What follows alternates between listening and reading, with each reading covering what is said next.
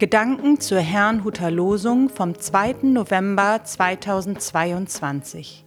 Der Losungstext aus Hiob 3, 20 bis 21 lautet: Warum gibt Gott dem Leidenden Licht und Leben denen, die verbittert sind, die sich sehnen nach dem Tod, doch er kommt nicht?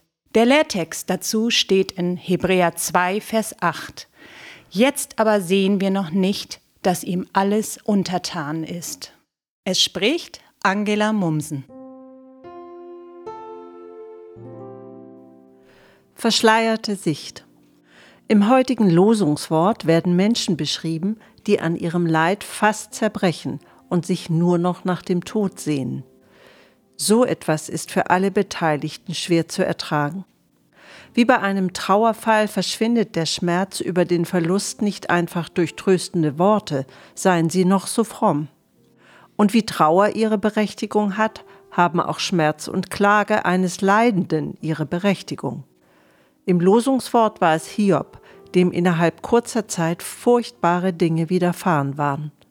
Zuerst verlor er sein Vermögen, dann alle seine Kinder und schließlich seine Gesundheit.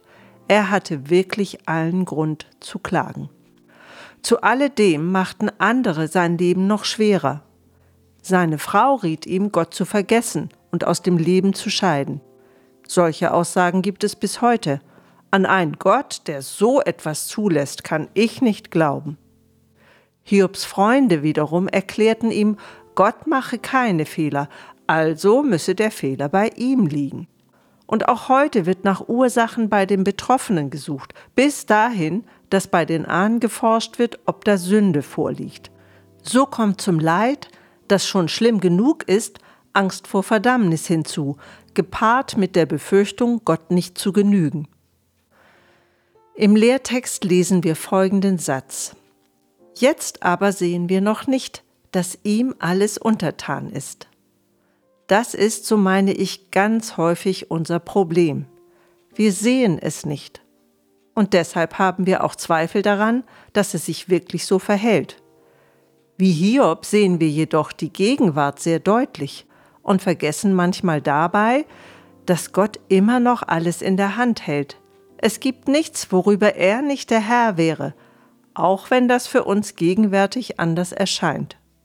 Die gute Nachricht ist, dass wir durch Jesus Christus vor Gott kommen können, wie wir sind, auch mit unseren Klagen und Zweifeln. Er wird uns nicht hinwegstoßen. Eines Tages werden wir sehen, was uns jetzt noch verborgen ist. Ich wünsche Ihnen einen gesegneten Tag.